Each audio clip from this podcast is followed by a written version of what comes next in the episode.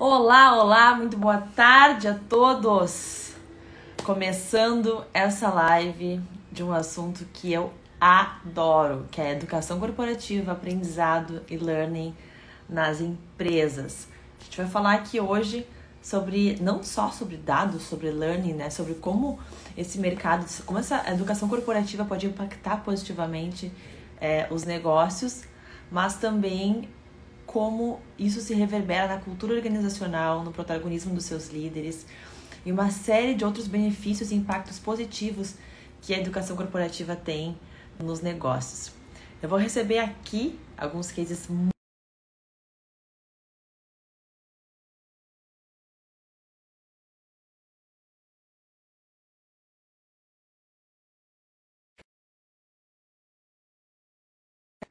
super, super bacanas. E eu vou receber aqui para começar essa live comigo o meu sócio Felipe. Deixa eu dar um, dar um oizinho aqui para ele. Deixa eu convocá-lo para essa conversa. Aqui, que me dá um oizinho para a gente começar a introduzir essa conversa sobre educação corporativa, sobre learning, sobre isso que impacta aí os negócios todos os dias. Como é importante a gente poder falar sobre esse tema abertamente com cases práticos, né? A gente quer saber né? Qual é o impacto que isso tem nos negócios, nos resultados, nos projetos de desenvolvimento e de inovação dentro das empresas, porque muito mais do que se tornar grande é, para se manter competitivo, a gente precisa estar sempre se adaptando às mudanças do mercado. No mercado com mudanças cada vez mais velozes e cada vez mais rápidas e profundas, a gente precisa estar constantemente aprendendo para poder acompanhar aí a velocidade das mudanças dos negócios. Uh, vou convidar então para entrar aqui comigo os nossos cases queridos que estão aqui hoje para compartilhar um pouquinho da sua jornada. Deixa eu aceitar aqui a Ruth do Grupo Boticário. Vou convidar também aqui o Júnior, do iFood, que tem uma história super legal também para compartilhar com a gente. Olá! Olá, Ruth! Boa noite, tudo bem? Boa noite, tudo bem contigo? Tudo ótimo. Júnior, seja bem-vindo! Olá, gente, tudo bem? Obrigado. Tudo bem, Júnior? Tudo certo. Coisa boa ter vocês aqui com a gente. A gente está muito feliz de estar recebendo vocês para dar um, bater um papo sobre esse assunto tão importante, né? Que é aí o desenvolvimento das pessoas nas empresas. É. Tem mais um, uma pessoa que vai entrar aqui com a gente. Ó, o Felipe conseguiu agora é, chegar. Deixa eu dar um oi para ele. Tá entrando aí. Tá chegando aqui com a gente. Alô, Olá. alô! Mais um aqui, Zé Eduardo também já está nos assistindo e logo, logo vou dar o meu lugar a ele. Olá, Clarissa. Olá, olá Ruth. Olá, Júlia. Tudo oi. bem com vocês? Tudo ótimo. Prazer estar aqui com vocês hoje. Que bom, que felicidade. A Júnior e o, uh, o Júnior e a Ruth, acho que não conhecem, não conheciam ainda o Felipe, né? Júnior e Ruth. Acho que o Felipe, vocês. Uh, né, de, de conversa só comigo e com o Beto, mas esse é o nosso terceiro sócio da Beta. É, cuida da parte de estratégia, dos assuntos mais ligados à estratégia. E tá com a gente aí nesse novo braço de educação, nessa nova vertical que a Beta House está lançando, que é o Beta Academy, Beta House Academy é, com uma jornada e uma trilha de desenvolvimento humano muito focada aí no, educação corporativa, né? Como que a educação corporativa pode impactar tanto cultura quanto o, o protagonismo das lideranças, quanto dos projetos de inovação interna. É, Beth, quer falar um pouquinho sobre a nossa, nossa praça de educação? Pessoal, eu vim dar um oi aqui, tá? Eu acho que as pessoas mais importantes hoje, sem dúvida, Júnior, Zé Eduardo e Ruth, então, meu, minha, minha passada aqui foi para é para desejar uma, um bom evento para vocês todos. A gente tem aqui um objetivo de explorar cases de capacitação e desenvolvimento de pessoas, né? Com nossos clientes queridos, iFood, é, Empírica Investimentos e Grupo Boticário. A gente, inclusive, deixa o convite para todo mundo que quiser baixar o PDF sobre o assunto, tá lá na nossa, na nossa, no nosso perfil do Instagram. E também a gente está com o time da TAI, o LIP, eh, que fazem parte da Beta House, também online aqui. Se precisarem de alguma coisa, é só colocar o e-mail, deixar o telefone, dar um alô nos comentários, pedir que a gente manda o contato. Como a Clá falou, a Beta House hoje tem três verticais de atuação: educação executiva, consultoria e imersões. Né? E dentro desse contexto, consultoria, educação corporativa e imersões, a gente trabalha com três pilares que são pessoas, inovação e estratégia, os três pilares que a gente considera que sejam fundamentais para que a transformação dos negócios seja uma constante. E fica o nosso convite para vocês preencherem o pré-diagnóstico da Beta House. A gente vem fazendo isso por uma série de empresas, uma série de negócios, para identificar os pontos que a companhia eh, pode endereçar melhor, pode focar mais energia, mais esforços, a fim de que tenha uma vida com maior sucesso pela frente. Tá bem? Pessoal, obrigado pelo momento. Um grande prazer estar com vocês aqui, conhecê-los, Júnior, Ruth. Eu vou sair agora para dar espaço ao Zé Eduardo e deixar vocês fazerem o um show aqui. Tá contigo, Claro. Valeu, querido. Beijo. Um abraço a todos. Muito bem. Obrigada. Deixa eu ver se eu acho aqui o, o Zé. Aqui. Deixa eu ver se o Zé Eduardo já está online com a gente. E a gente já também introduz aí os, os três cases para poderem se apresentar um pouquinho. Boa noite, Zé! Olá! Boa noite, pessoal. Seja bem-vindo! Obrigado. Uma enorme honra de estar aqui com vocês e poder dar uma contribuição aí, complementar as ideias. Esse, com esse case incrível que é a empírica, né? Eu não posso deixar de lembrar que quando a gente começou com, com a Empírica, o nosso projeto, lá no início, né, Zé? No início da beta, no início da... A gente tinha 28 funcionários na Empírica, hoje são mais de 120, 130. Até vou deixar depois tu atualizar o número aqui pra gente. Mas nos últimos três anos, com um crescimento incrível, né? Uma empresa oh, que investe... Um desenho que eu fiz aqui, ó.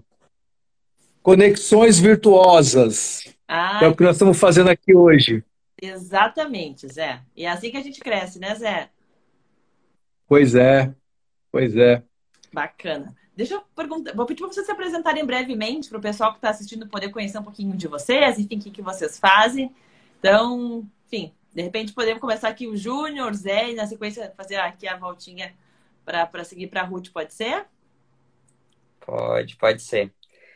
Gente, primeiramente, obrigado, claro, pelo convite. É sempre muito bacana estar é, tá aqui compartilhando, trocando. É, eu sou o Júnior, eu trabalho no iFood, é, sou coordenador de People Development na frente de Growth e um braço também em tecnologia. É, a gente está aí trabalhando com a Beta House em um projeto super bacana, que depois eu posso é, trazer um pouquinho.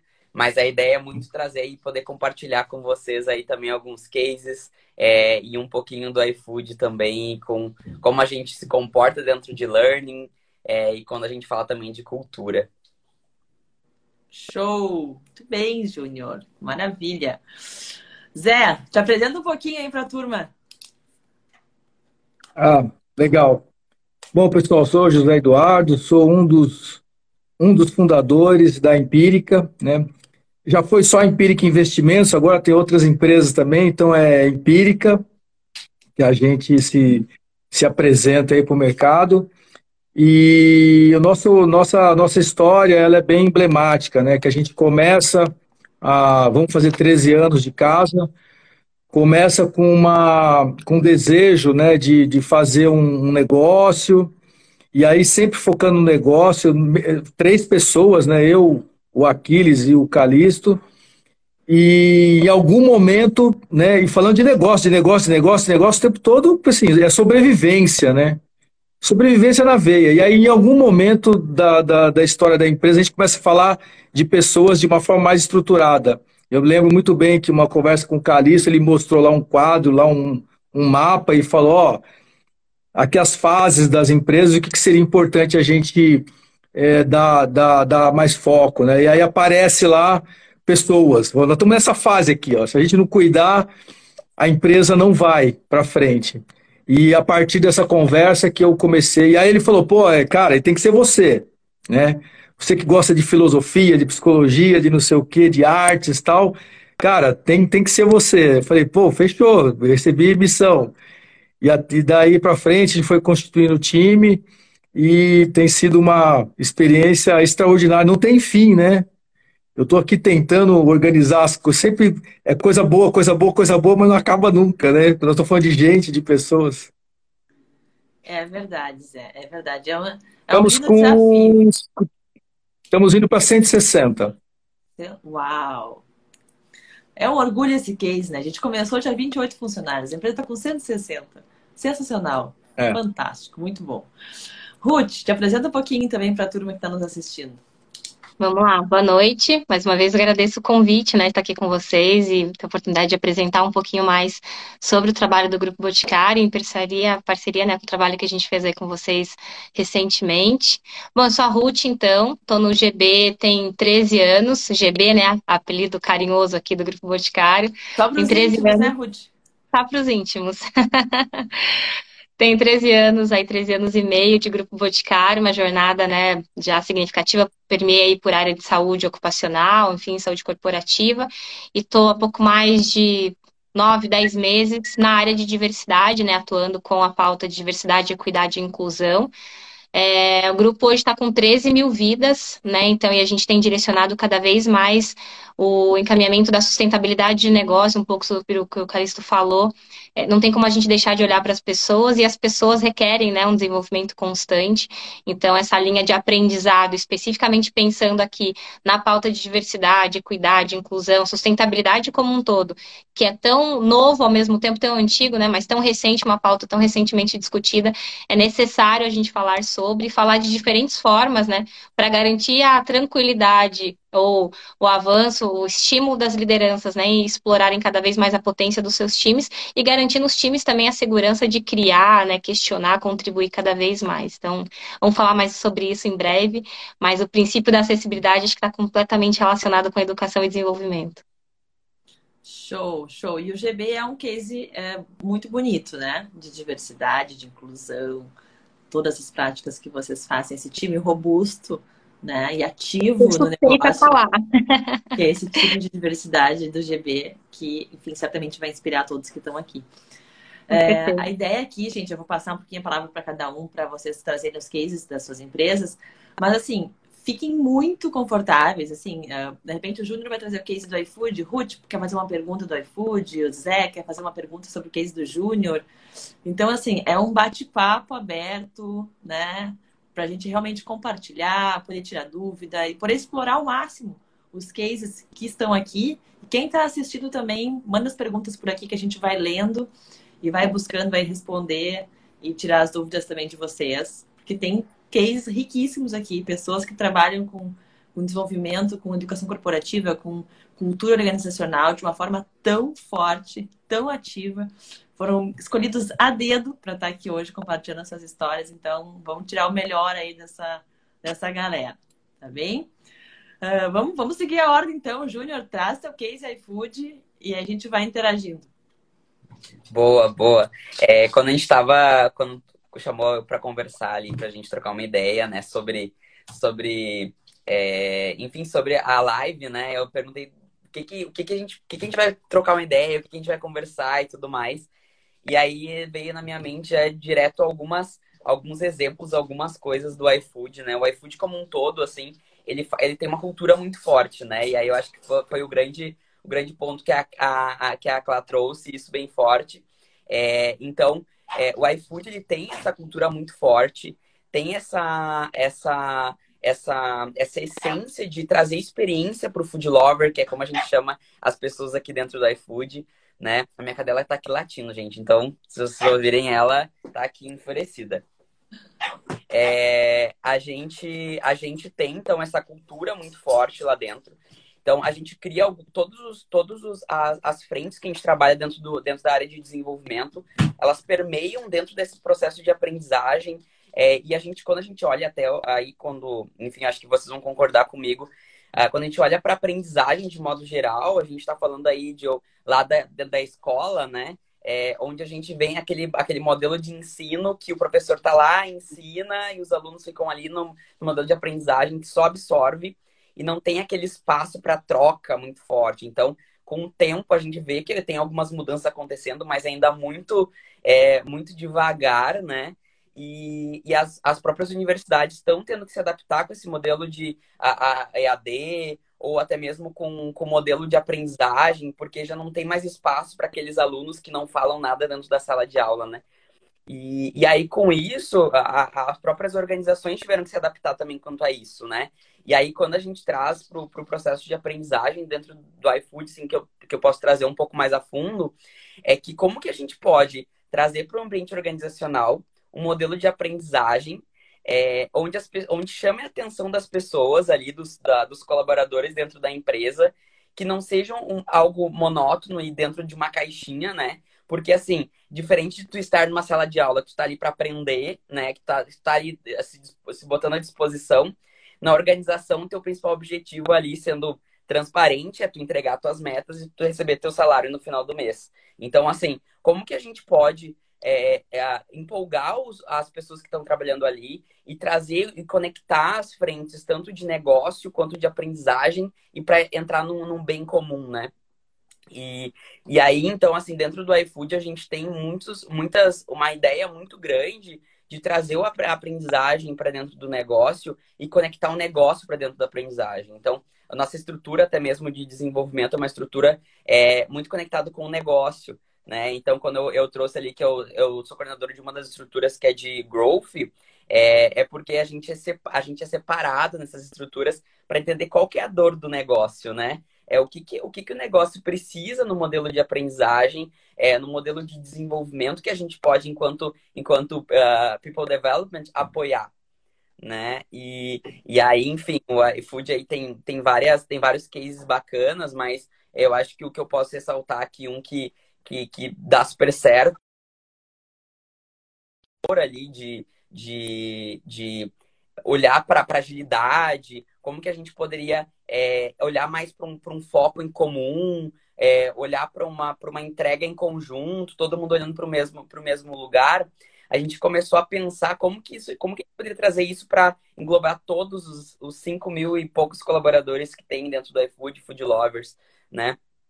E, e aí, então, o trabalho do time de experiência, com o time de desenvolvimento como um todo, é, a gente tem aí que a gente chama da cultura Kung Fu Panda, que é uma cultura de agilidade, de olhar para para metodologia ágil, para todo mundo olhando para é, não olhando só para o seu umbigo, mas olhando para um todo dentro do negócio. Então, é, eu acho que quando a gente fala de, de, de learning, é, para mim é falar principalmente de cultura. Assim, eu acho que antes de qualquer coisa, a, a empresa tem que estar muito preparada para esse para isso, assim, para olhar para o desenvolvimento das pessoas, mas também olhar para a sua cultura em si, sabe? Júnior, eu recebi uma pergunta aqui uh, no, no privado, uh, que acho que tem muito a ver com, com o que vocês fazem aí, que é uma. Foi uma questão até curiosa, quando a gente se conectou, fez a primeira reunião né, da Beta House com o iFood, foi um ponto que já me chamou a atenção, né? Como a área de people uh, conversa com growth? Essa é a pergunta que, que mandaram aqui. E que eu acho que, enfim, faz total sentido a gente colocar People com Growth, porque desenvolver pessoas e pensar em crescimento tem tudo a ver.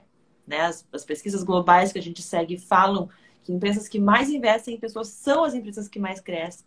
Então, como é que a gente pode. Como é que vocês costuram isso internamente, People com Growth, como é que isso se conecta? Bom, a gente, a nossa área de people, ela tá muito focada, a gente tem uma estrutura de people dentro de growth, assim, que é, que é a estrutura que eu tô hoje dentro de desenvolvimento. Então, claro que a gente tem um braço de, de, de, é, de business partners, a gente tem as áreas de atendimento de cada uma das frentes que apoiam o negócio. Então, todas as nossas estruturas de people, elas têm focadas em atendimento de, sua, de estruturas separadas, né? É, dentro, de, dentro da área de, de desenvolvimento, não é diferente. Então, Hoje a gente, hoje a estrutura de, de desenvolvimento tá, tem um, é, o meu time está focado dentro dessa estrutura de growth, é, onde a gente atende o negócio. Né? Então, que, que a gente não é a, a, uma estrutura de desenvolvimento, de DHO, né, que atende é, cross, então para toda a empresa. A gente olha somente para aquela estrutura que a gente está atendendo.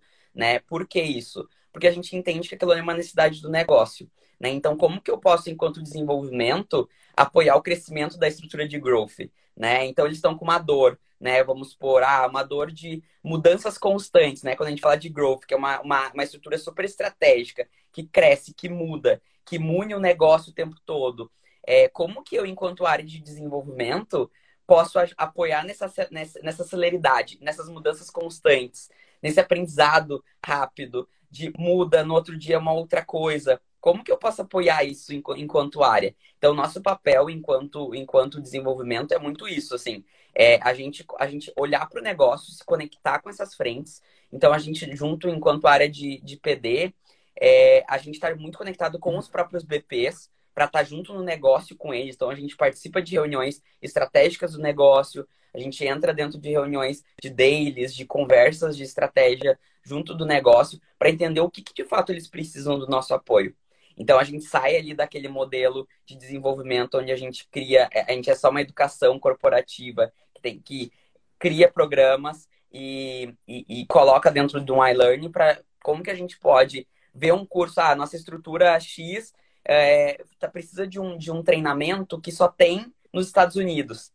Beleza, como que a gente pode pegar aqui esse treinamento ou mandar alguém fazer esse treinamento para depois a gente conseguir co-criar esse treinamento e trazer para dentro dessa estrutura? Então, o nosso papel enquanto área de desenvolvimento é muito é, dentro do negócio é fazer isso, é ver o que, que eles precisam do nosso apoio e a gente conseguir ser propositivos nesse sentido. Show! Não sei se a Zé ou o Ruth querem fazer alguma pergunta para o Júnior. Tem alguma coisa que vocês queiram investigar? Enfim, saber um pouquinho mais sobre. sobre... Eu queria saber uma coisa. O que está dando errado hoje? eu acho que, eu acho que dando, acho que várias coisas dá, dá errado pergunta. de modo geral, né? Só uma só, tá bom.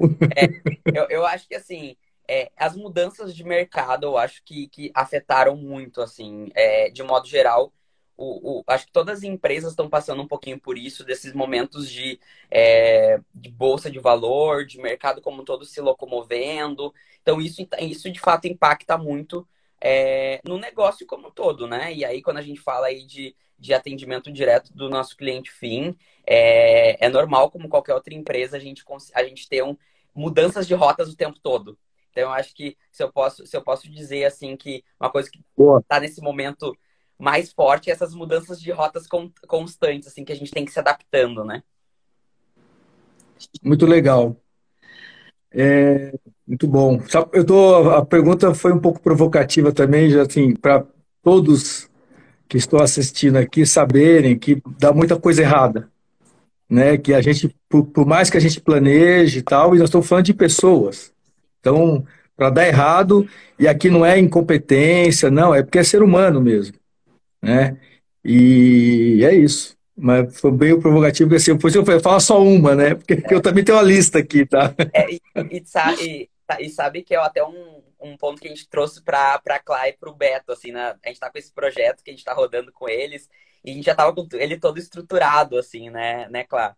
E, e chegou um determinado momento que a gente falou, não, peraí, vamos ter que recalcular a rota, que como a gente chama do iFood, vamos sentar de novo e vamos mudar tudo que a gente tem. A gente, vamos trazer um pouquinho daqui, vamos mudar um pouco de lado algumas coisas. É, o Beto e a Clá reformularam alguns pontos ali pra gente. Então, é, é, é assim, acho que trabalhar no iFood é, exige muita resiliência, porque é, é, é, uma empresa que muda o tempo todo e a gente tá, tá, tá muito ali nesse processo junto. Né? E, e ainda atendendo o growth, que é uma estrutura de crescimento que também exige isso, Aí quando a gente, até quando a gente começou a, a conversar ali com, com o Beto e com a Clara, a gente começou, a gente falou assim, ó, a gente, aqui as coisas são bem rápidas, voláteis e mudam bastante.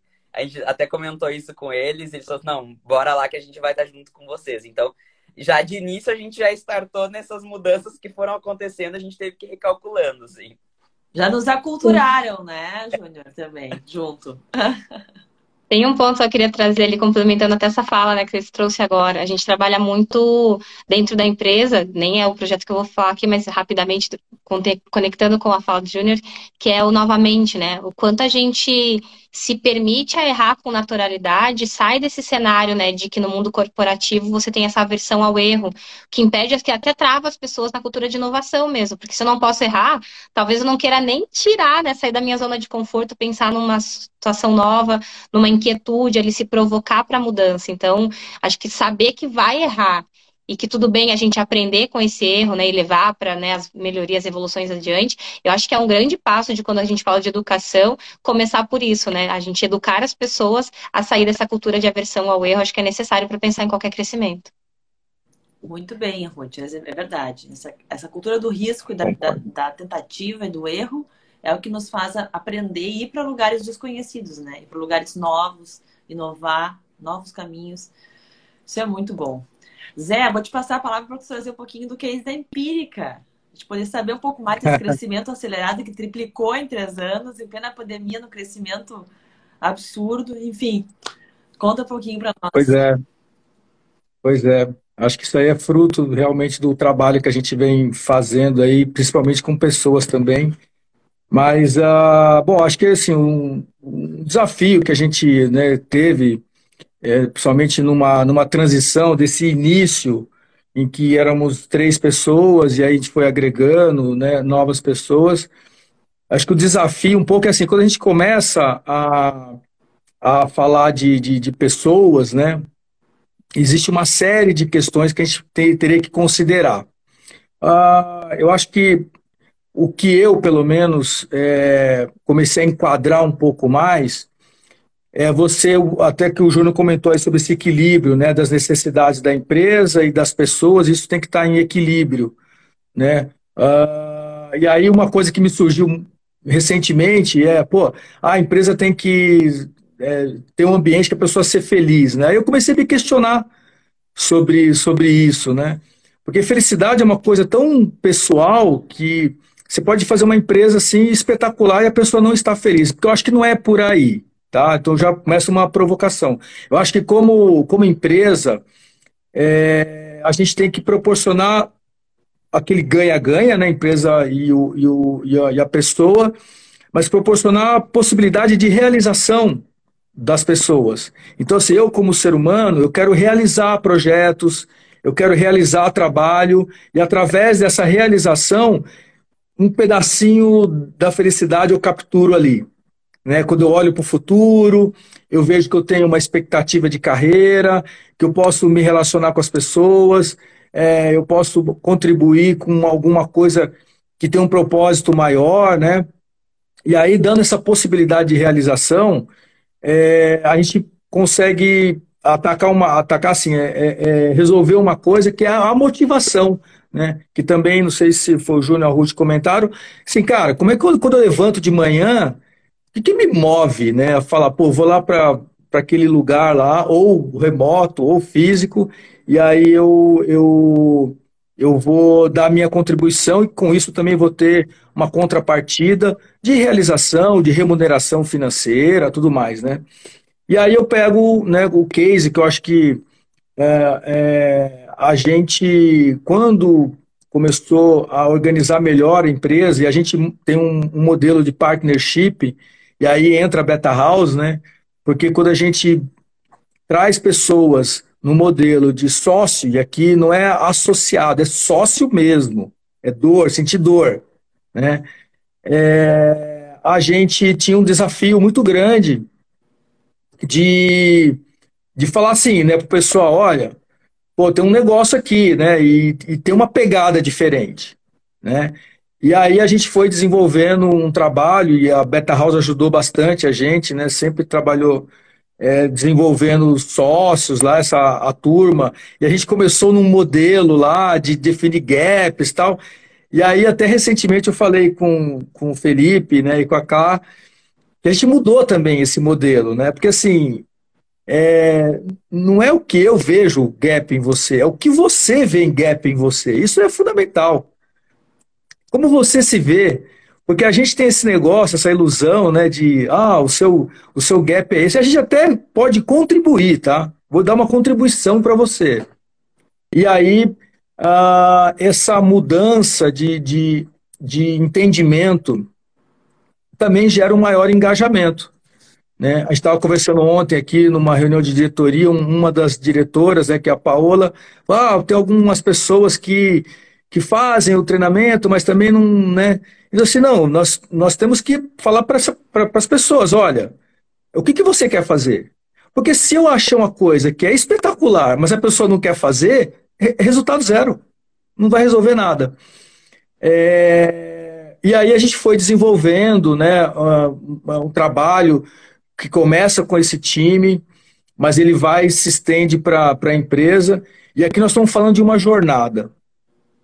Né? O que, que é essa jornada? É que tem tanta coisa. Quando, quando eu assumi né, esse, essa missão aqui, que foi a conversa com o Calixto lá, eu já comecei a comprar livro, já vi uma biblioteca da Empírica. Nossa, eu já, já consumi uns 20 livros. E não acaba o assunto, não sei como é que. Não acaba, é sempre uma novidade. Agora Agora não é mais, é o VUCA, é o BANI. E aí, é o grande desafio nosso, como é que você materializa isso no dia? Bom, legal, e como é que eu transformo isso né, em ação? Como é que funciona? Aí, recentemente, estava lendo uma, um negócio que ah, a pessoa, né, que é, pessoa, é uma pessoa flexível, né? Que legal, né? Pô, você é uma pessoa, não, não é mais flexível, é, é adaptativo. O flexível parece que tá, ele está forçando a barra. Ó, eu estou envergando aqui, mas não concordo muito. Agora, o adaptado, o que se adapta, não. Ele, ele muda. Ele, é, ele importa e fica lá no lugar porque é para ficar naquele lugar, não é para voltar. E aí, muito como bom. é que você pega essa, essa frase filosófica e bota no dia a dia ali, né? Então, é, o ponto assim é que a gente, com, essas, com esses insights, eu adoro participar dessas, dessas conversas porque eu gosto de, de me inspirar. Né? Só nesse comecinho aqui, o Júnior, a Ruth já falando algumas coisas, eu já, opa, já tem alguma coisa aqui para mim. E, e, e uma coisa que, para fechar aqui, que eu acho que ficou para a gente, como eu falo de jornada e evolução, não tem receita de bolo para tudo. Você tem que olhar para a sua empresa, o momento da sua empresa, o nível de maturidade do seu pessoal, é, o seu negócio, que negócio você está inserido, mudanças, enfim, tem uma série de questões. E aí é, a gente vai fazendo as adaptações né, e vai evoluindo. Mas é, a gente hoje tem várias, vários, né, não vou entrar agora em detalhe aqui, mas várias iniciativas para poder fazer né, a gente se desenvolver. Eu falo a gente porque nós também, eu também, é, também estou me desenvolvendo aqui, dando a minha contribuição para o time. Mas assim, a gente ocupa muito o tempo da galera, viu? De vez em quando rola até umas reclamações, mas a gente tenta ocupar o máximo com desenvolvimento, treinamento. E um case que nós fizemos, que foi recente, que foi sucesso, e é engraçado, que é o case sala de aula, que é as pessoas dão, dando aula aqui internamente. E esse case, ele surgiu a partir de um projeto que deu errado. E a gente teve que né, corrigir a rota aí, desenhamos um projeto novo, ele está super bacana, que isso diz muito sobre a nossa cultura colaborativa, que é muito forte. Se você falasse na empírica, fala a cultura da empresa, talvez algumas coisas as pessoas não, não falem, mas colaborativa, se a pessoa fala de cara, porque isso permeou a empresa de uma forma tão, tão forte e quando as pessoas entram na empresa, as pessoas novas, falam assim: nossa, eu cheguei já, ver alguém me ajudando e já não sei o que, já me ensinando, e já, pô, eu falei que legal, né? Então, isso é muito forte aqui. Que legal, Zé. Coisa boa. É bom ouvir esses cases assim de vocês. É, também, Júnior Ruth, perguntas para o Zé. Algo que vocês queiram saber mais do que ele falou, enfim, alguma curiosidade que possa ter ficado. Ele trouxe muito da questão das pessoas se adaptarem, né? Como é que as pessoas estão respondendo a essa adaptação?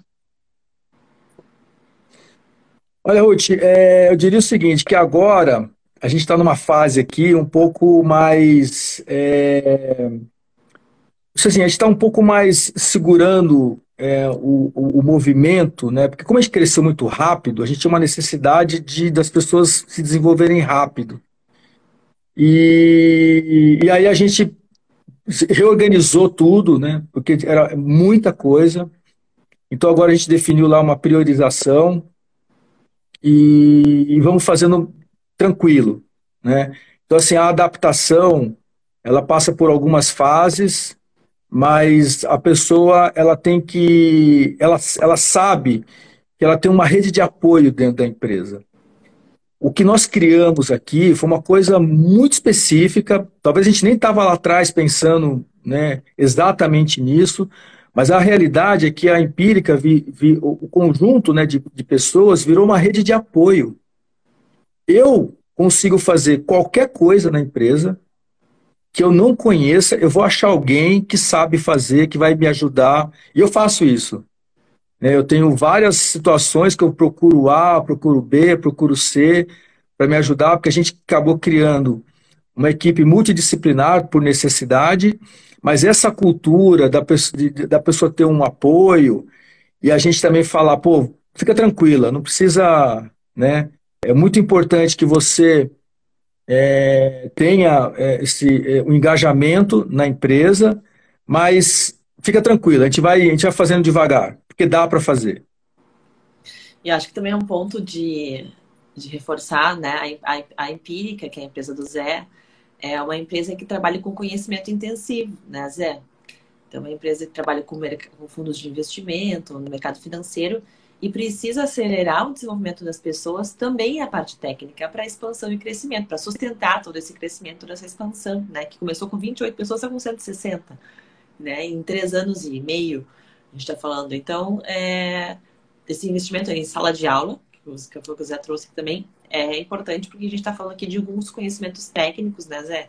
Que precisa formar essa, essa turma que está tá avançando, está crescendo, a empresa está indo, e aí tem que ter o time pronto aí para estar tá assumindo. E descobrimos ótimos professores aqui. Nossa. Muito. Eu, eu, gente muito boa. Eu ia comentar assim, que eu achei perfeita a, a, a tua fala, Zé, que é justamente falando sobre não existe uma receita de bolo, assim, né? Eu acho que é muito de momento da empresa mesmo, do, do qual que é o momento que a empresa tá, qual que é o ritmo que ela leva, né? E, e a gente o como, como a gente vê, né, algumas empresas e pegando modelos prontos, tentando implementar e, e, e talvez algumas vezes dá certo, outras vezes dão, dão errado, mas é muito porque talvez a, a, maturidade da empresa naquele momento não é para implementar um modelo, ou talvez ainda Exatamente. a que deveria ser, né? E, e, eu acho que isso que é o mais rico quando a gente fala de, de, de, de cultura, né? Quando a gente fala de pessoas, de aprendizagem, enfim, porque é, é como, como pessoas, cada uma pessoa, cada pessoa é diferente, cada indivíduo é um indivíduo. E, e aí, quando a gente fala também de, de empresa, é a mesma coisa. Porque se a gente. Até filiais são diferentes, né? É, a gente não consegue replicar exatamente o mesmo jeito, a gente consegue é, replicar modelos semelhantes, mas não, é, mas não iguais, idênticos, né? Então, como que a gente, a, a, gente tem que muito avaliar cada um, cada empresa, né? Achei muito legal. Exato.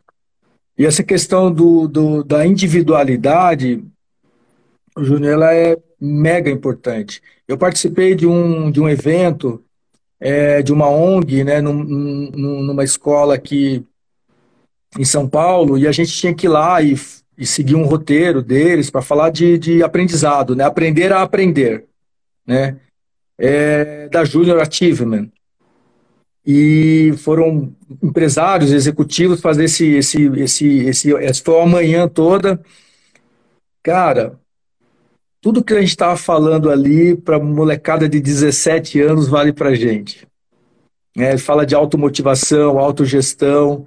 Aí eu aprendi umas coisas super bacanas, né? De, de é, eutagogia, que é, não é mais, não é mais é, é pedagogia. Pedagogia você pressupõe um, um professor ali ensinando. Agora não, agora sou eu, eu que tenho que me organizar, porque eu que me motivo, né? E aí, pô, várias coisas bacanas. Eu falando para os jovens ali, de vez em quando eu parava e falava, pô, isso aqui é para mim também. Que legal esse conceito. E claro, é para minha empresa. E era um negócio para jovem de 17 anos. Eu falei, pô, eu tô com essa apostila aqui, ainda não conversei ainda com a turma aqui, mas tem um monte de coisa. Pô, gerir, eu fazer gestão do meu aprendizado. Eu acho que isso faz muito sentido. A gente tinha aquele negócio do PDI lá, de fazer, ó, oh, você vai fazer isso, fazer aquilo. Não, cara, faz você, me fala o que você quer. O que, que te motiva? Isso é fantástico. Isso é autorresponsabilidade e protagonismo, né? Que a gente tanto fala, né? É, a gente não precisa depender do chefe do RH etc. É, o que, que eu, como um profissional maduro, quero, espero e posso construir, né?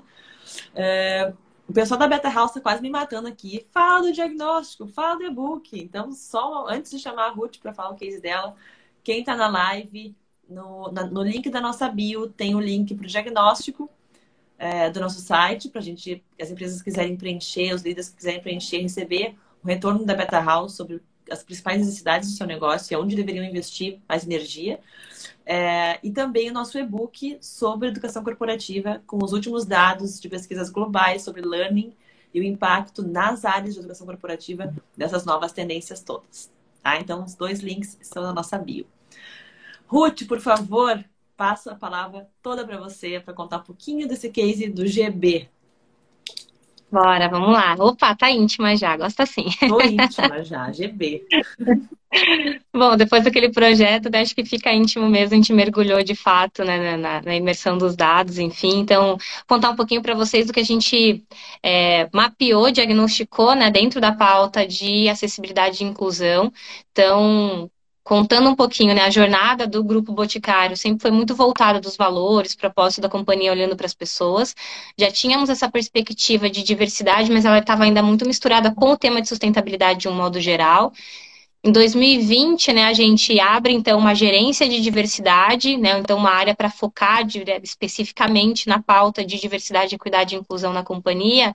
E daí a gente começa a levantar, a gente brinca que puxa um pelo vem um urso, né, dentro dos desafios, de todas né, as oportunidades, os aprendizados que a gente vai se deparando conforme vai discutindo essa pauta. Fizemos uma, um primeiro trabalho para entender quais seriam as nossas pautas prioritárias de atuação dentro do GB. E hoje a gente olha para cinco dimensões, que é a pauta de equidade de gênero, equidade racial, inclusão de pessoas com deficiência, inclusão de pessoas de diferentes gerações e do grupo LGBTQI+.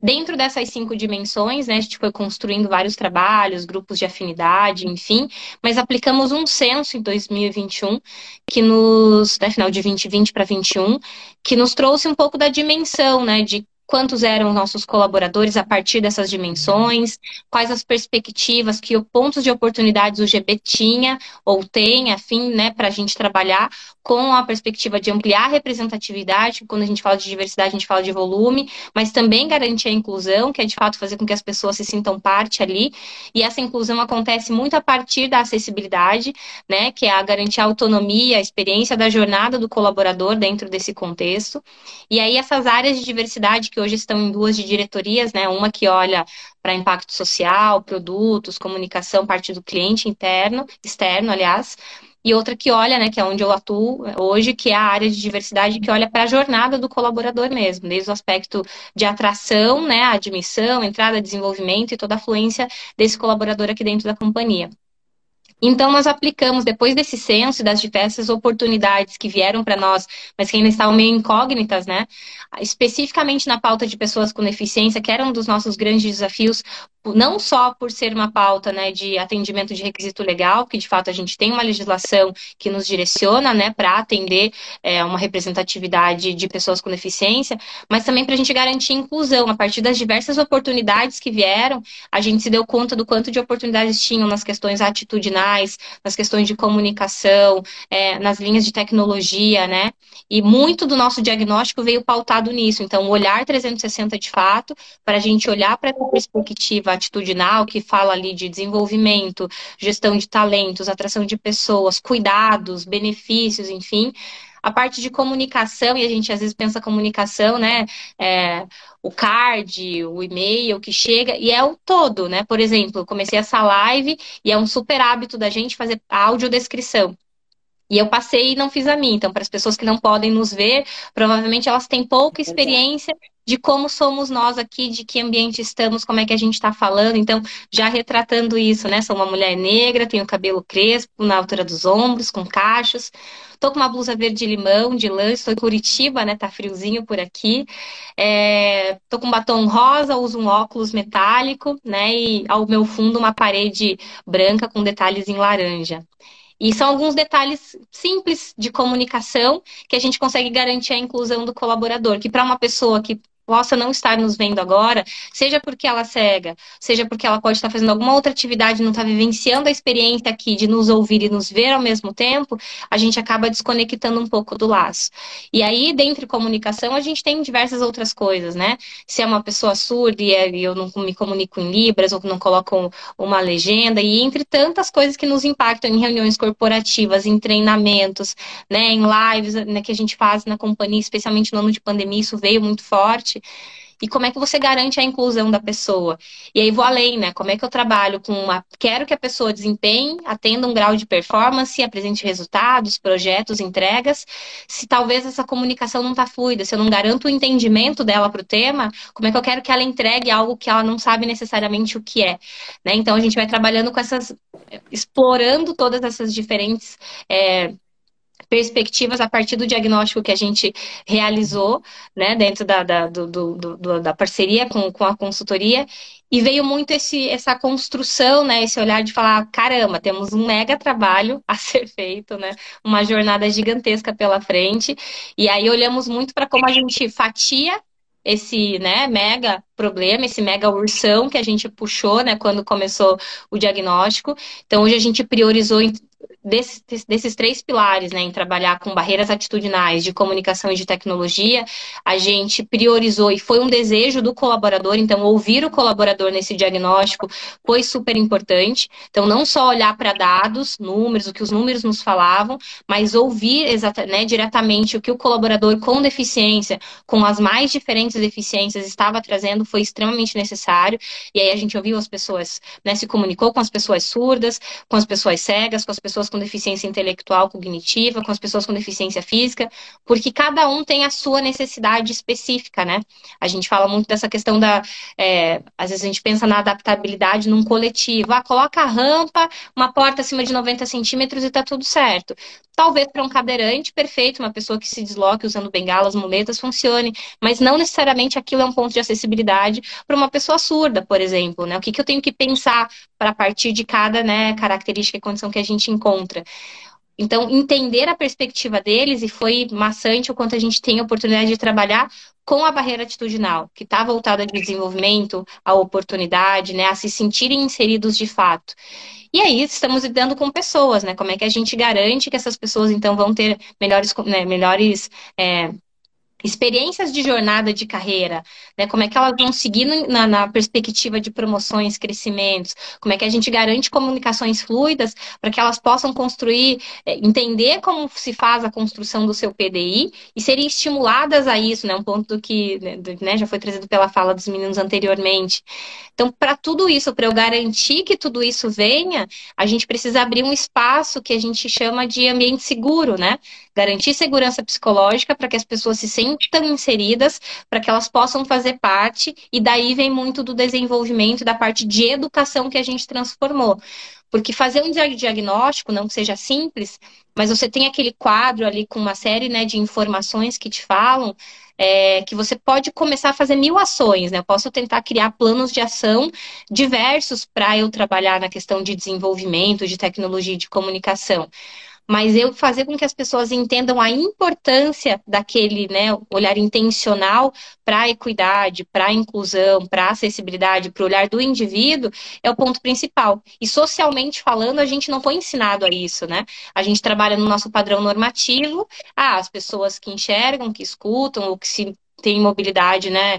É sem nenhum tipo de necessidade ou de acessibilidade, e a gente tende a seguir esse padrão por instinto, né? Então você não, não se provoca, pra, não para para pensar nas, nas pessoas né, que, que estão aqui nesse ambiente que possam precisar de, alguma, de algum tipo de acessibilidade diferenciada. E aí é do detalhe, né? Eu brinco sempre que tem gente que olha o supermercado e fala assim que aquelas frutas cortadas é o reaproveitamento do mercado, porque a fruta estava estragando e colocou num potinho para vender. E eu lembro que não. A gente precisa lembrar que tem pessoas que não têm as mãos, por exemplo, ou não têm parte dos dedos e não conseguem cortar fruta com a mesma facilidade, ou não conseguem cortar fruta. Então, receber aquilo cortado é um item de acessibilidade, mais do que qualquer tipo de aproveitamento ou né, da, da, das invenções que a gente vai criando. Então, a acessibilidade está o tempo todo na nossa jornada e ela está muito vinculada à experiência e autonomia do nosso colaborador. E a gente proporciona isso a partir do letramento que a gente né, desenvolveu, criou, para garantir que a nossa liderança tivesse né, um treinamento e um desenvolvimento de inclusão, para que os ambientes ficassem mais né, seguros psicologicamente falando, para que as pessoas se sentissem confortáveis em aprender, a perguntar, a contribuir, a questionar, que é a evolução da segurança psicológica, e aí sim a gente conseguir ir destravando pontos de performance, de crescimento e de desenvolvimento. Então, rapidamente aqui falando, acho que foi extremamente necessário a gente ter o dado, mergulhar na necessidade, não ter medo de encontrar o problema, né? Então, a gente não está aqui para dizer que somos uma empresa perfeita, longe disso, mas a gente quer sim ser a melhor empresa para o nosso colaborador. Mas para isso a gente tem que saber o que ele precisa. Então, fomos a fundo mesmo para entender a diferente, né, as perspectivas das lideranças, do colaborador, entendendo as diferentes dimensões ali.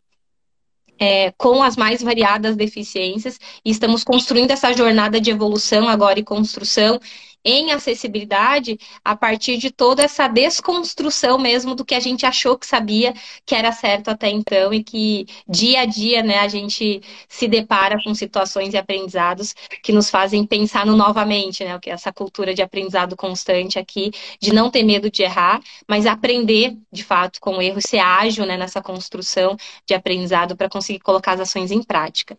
Então, um pouquinho do, das ações aqui, mas fico aberta se tiverem perguntas também.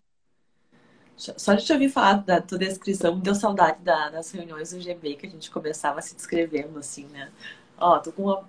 Eu sou loura, tenho tal altura, tô num ambiente tal, tô com uma roupa tal, né? Acho que é, essa sensibilidade, assim, é muito legal. E a gente também vai no automático e às vezes esquece que tem essas minorias, né? Que a gente precisa incluir, né? E isso precisa fazer parte cada vez mais do nosso dia a dia, né? Inclusive as oportunidades de crescimento que a gente debateu também muito no projeto, né, Ruth? Como é que a gente proporciona não só um ambiente onde eles, a gente possa se comunicar de forma assertiva com esses públicos, mas que eles também possam crescer na carreira. Né? Não esquecendo que são pessoas que estão ali no dia a dia, que estão vendo os colegas, às vezes, tendo oportunidades, estão vendo as pessoas envolvidas em projetos. A gente precisa pensar em acessibilidade para todo mundo. Como é que essa uhum. pessoa também pode né, colaborar com projetos diferentes? Como é que a gente Olha... pode aprender temas diferentes? Uhum. É... Eu queria fazer uma observação, é, complementando aí que a Ruth, que, que palavras, meu, como é, como é inspirador ouvir. É muito legal essa, ó, conexões virtuosas. Muito, muito legal. É, aprendi bastante aqui. O Ruth, na realidade, é uma reflexão, né? Quando nós falamos de, uma, de empresas como, como as nossas, né? É, do Júnior aí também da, da, da, nova economia, né?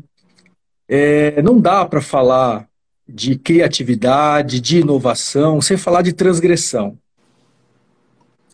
né? Que a gente chama de provocação. E quando a gente transgride o status quo, transgride até conceitos filosóficos que estão aí, né? É, a gente abre esse espaço para a inovação. E a diversidade é um dos pilares, né?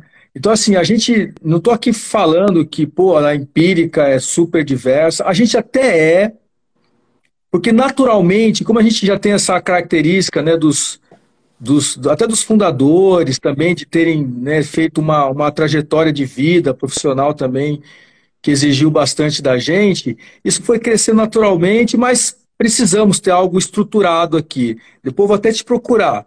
se você puder me, me, me ajudar com algumas, algumas dicas, tá? Claro. Mas eu acho que é isso, né? A empresa que não permite essa transgressão e que passa por olhar por diversidade. Aqui transgressão é. Então, meu olhar também é o olhar, não é aquele olhar só do, da empresa humana e que tem que dar né, essa atenção. Mas que também, assim, cara, a galera tem muito a contribuir. Não é, não é assim, não, cara, é muito a contribuir, muito mais, porque é uma visão diferente que pode contribuir com essa transgressão e né, contribuir com, com inovação. Né? Porque é o ponto de vista de pessoas. Imagina né, uma, uma pessoa sem uma visão, como é que ela como é que ela se organiza, e aquilo ali você pode fazer inferência para outras situações pontos de vista diferentes, de refugiado. Pô, imagina uma conversa, né? Pô, aquela pessoa que teve ali o caminho direitinho, pois escola, faculdade, família, não sei o que, que não passou por perrengues, que não passou por, né? O próprio conceito de antifrágil, pô, isso, isso é essencial, é necessário. Não é nem, né? É, é fundamental. Então, se eu estou falando aqui da, do, da nova economia, do, do futuro, Cara, se a gente não abrir esse espaço, não é nem aqui, né? Eu estou fazendo uma leitura diferente, tá, Ruth? Não é nem é, filantropia, sei lá, o nome. Mas, cara, é negócio, sim. Olha para mim como uma pessoa que vai contribuir para o seu negócio aí. Porque eu tenho uma visão diferente de mundo. E olha que rico você poder conversar com uma pessoa que tem as suas limitações ali cognitivas, sei lá, físicas, e a gente vai aprendendo. Então, o meu aprendizado aqui hoje, é, a partir da fala da Ruth, é fazer essa reflexão aqui também. Cara, você quer ser uma empresa inovadora, você tem que ser diversa. Isso é, é crucial, senão esquece. E a gente traz muito isso, né? Olhando para impacto de negócio, assim, a gente trabalha com o nosso, nosso produto é beleza, né? A gente leva isso como ponto de autoestima, autoconfiança para as pessoas e uma beleza sem padrão. Então, mais do que necessário que eu tenha essa representatividade nas pessoas que estão desenvolvendo, que estão criando, que estão produzindo isso dentro de casa, que estão pensando isso no negócio. Porque quando a gente olha para negócio, né? Então, a gente brinca, né? Então, se você acha que isso é sobre abraçar árvores, por exemplo, né? Olha para o negócio, a sustentabilidade. Os clientes cada vez mais compram de empresas que eles acreditam, de que eles se veem representados. E aí, coisas básicas a gente tem tirado, desde termos capacitistas, termos racistas, termos LGBT LGBTfóbicos, aí exemplos, né? É, a gente fala no dia a dia aqui, trazendo a gente num contexto de estamos todos aprendendo mesmo. Puxa, dei uma de João sem braço e aí disfarcei tal coisa. Nossa, usou isso de muleta e não entregou. Ah, mas tá perdido, mais perdido que cego em tiroteio. A clássica da pandemia, né? Tá mudo. Não, o microfone está fechado. Então a gente vai replicando uma série de frases que são capacitistas que associam a deficiência que uma pessoa tem a algo de errado ou de ruim ou de menor qualidade que a gente faz, e assim a gente vai perdurando essa exclusão que a gente faz com as pessoas, por exemplo, com deficiência no mercado. E aí você pensa, vou contratar uma pessoa com deficiência. Você não pensa em contratar um gerente, um diretor com deficiência. Você associa os, os cargos de entrada, um assistente, um auxiliar, porque a gente carrega da nossa história a percepção de que a pessoa com deficiência tem menor capacidade. E aí, quando a gente vê uma pessoa que entrega e tem uma performance né, irretocável, você fala, nossa, um herói. E não é herói, essa pessoa teve né, oportunidades, teve espaço, teve estímulo, teve oportunidade de educação se dedica e aprende muito, né? Na, na, no dia a dia, quando a gente, a gente trata muito essa questão do capacitismo, que é não olhe para a deficiência que aquela pessoa tem, olhe para a pessoa. Entenda as habilidades que essa pessoa tem, que experiências de vida ela traz. E aí, menos sobre num processo seletivo você ficar naquele clássico do que instituição você estudou, que país você viajou, quantos idiomas você fala, e mais sobre qual foi um projeto, qual foi uma uma decisão, uma inquietude, o seu ponto de resiliência.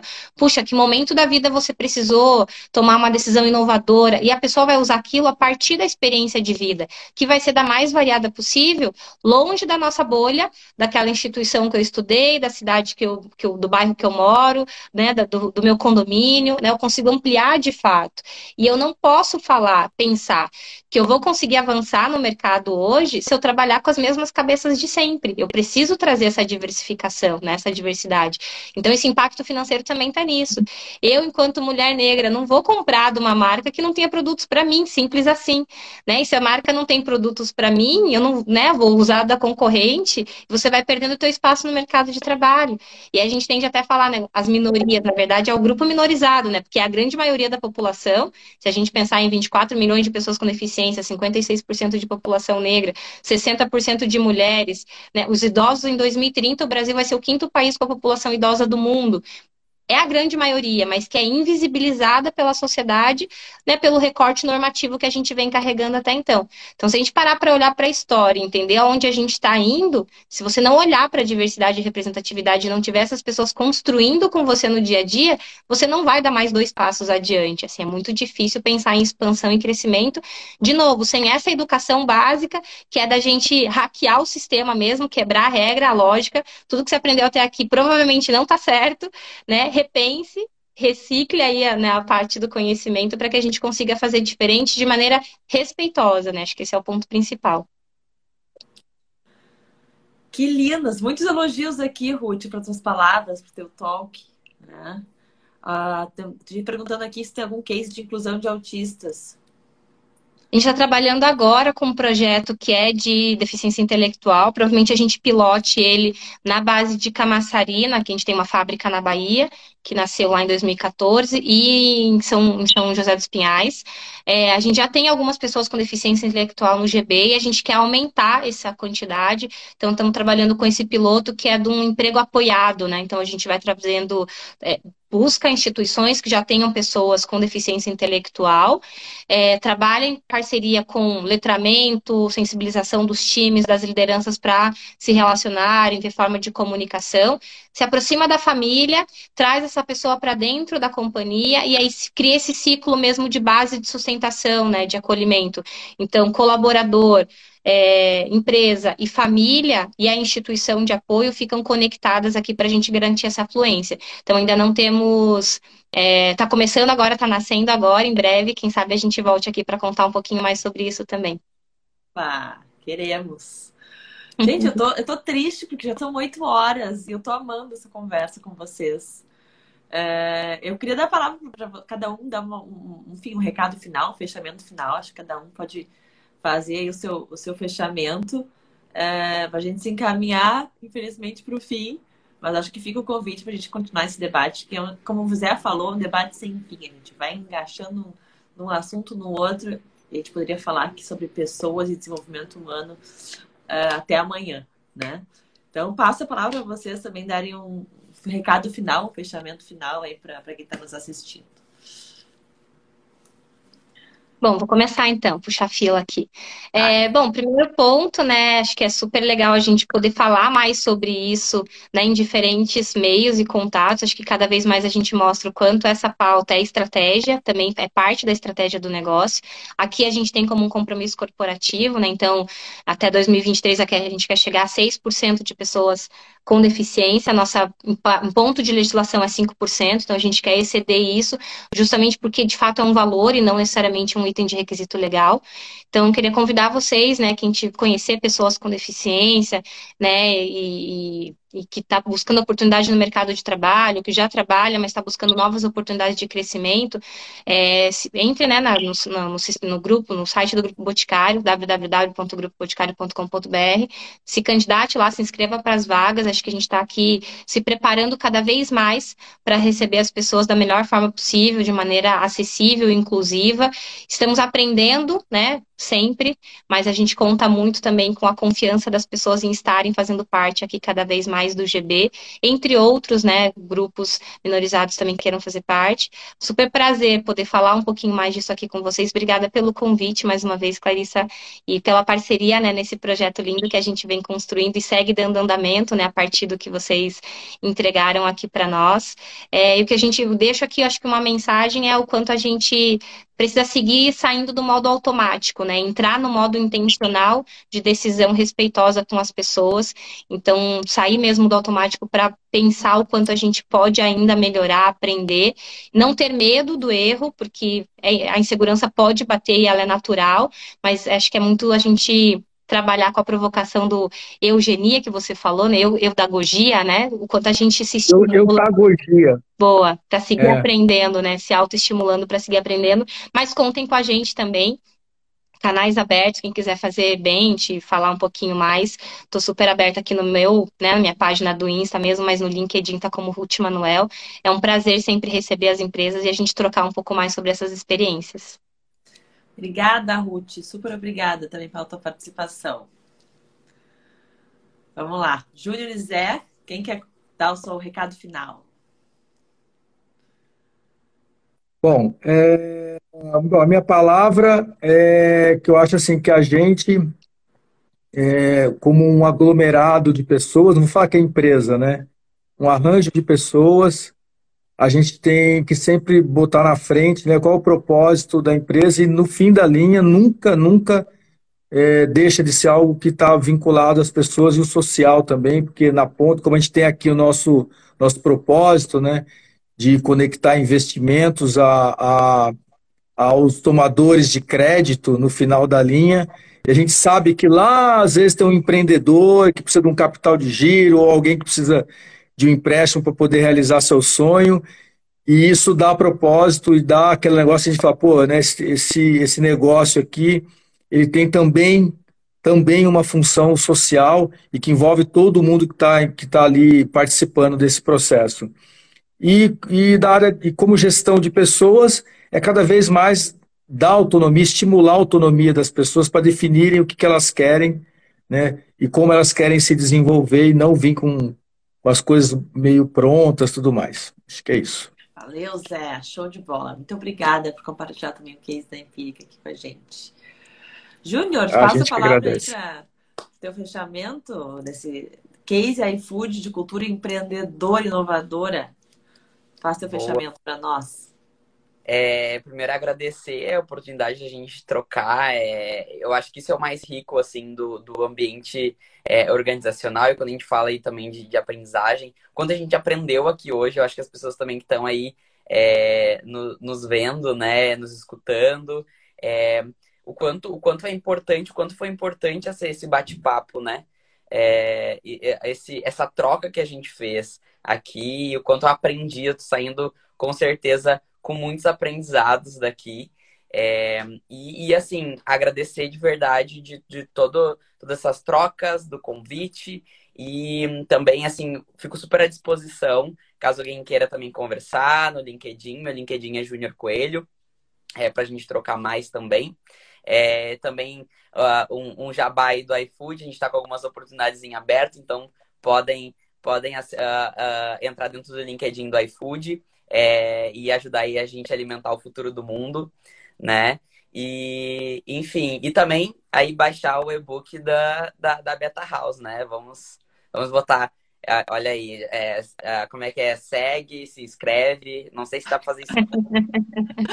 Muito Não bem. Like. Quem quiser seguir todo mundo que tá aqui, é só apertar no, na flechinha aqui em cima que consegue seguir os quatro perfis ao mesmo tempo.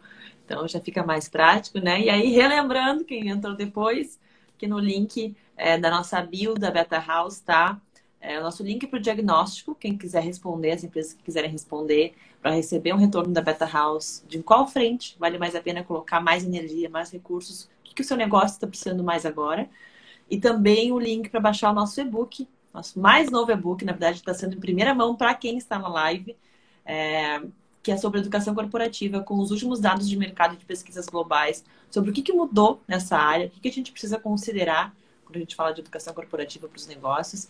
E a gente viu aqui cases lindos, né, de como essa, essa educação corporativa, essa área de learning e desenvolvimento humano pode impactar positivamente cultura, resultado, crescimento, inclusão, e, enfim, é, enche de orgulho, né? Enche a Beta House de orgulho tê-los aqui com a gente. Então, meu agradecimento final a cada um de vocês, as empresas de cada um de vocês, que também é, abriram as portas para que a gente pudesse entrar e poder agregar também com o conteúdo da Beta. E seguimos em contato, seguimos super conectados. Vai ser um prazer a gente ter novos fóruns para debater novos cases, que eu sei que vocês estão sempre na vanguarda das coisas, né? Três empresas inovadoras estão sempre à frente dos seus negócios. Muito obrigada, gente. Uma ótima noite a todos. Muito obrigado. Valeu, galera. Um beijo grande. Muito obrigado. Boa noite. Tchau. noite. Tchau, tchau. Boa noite.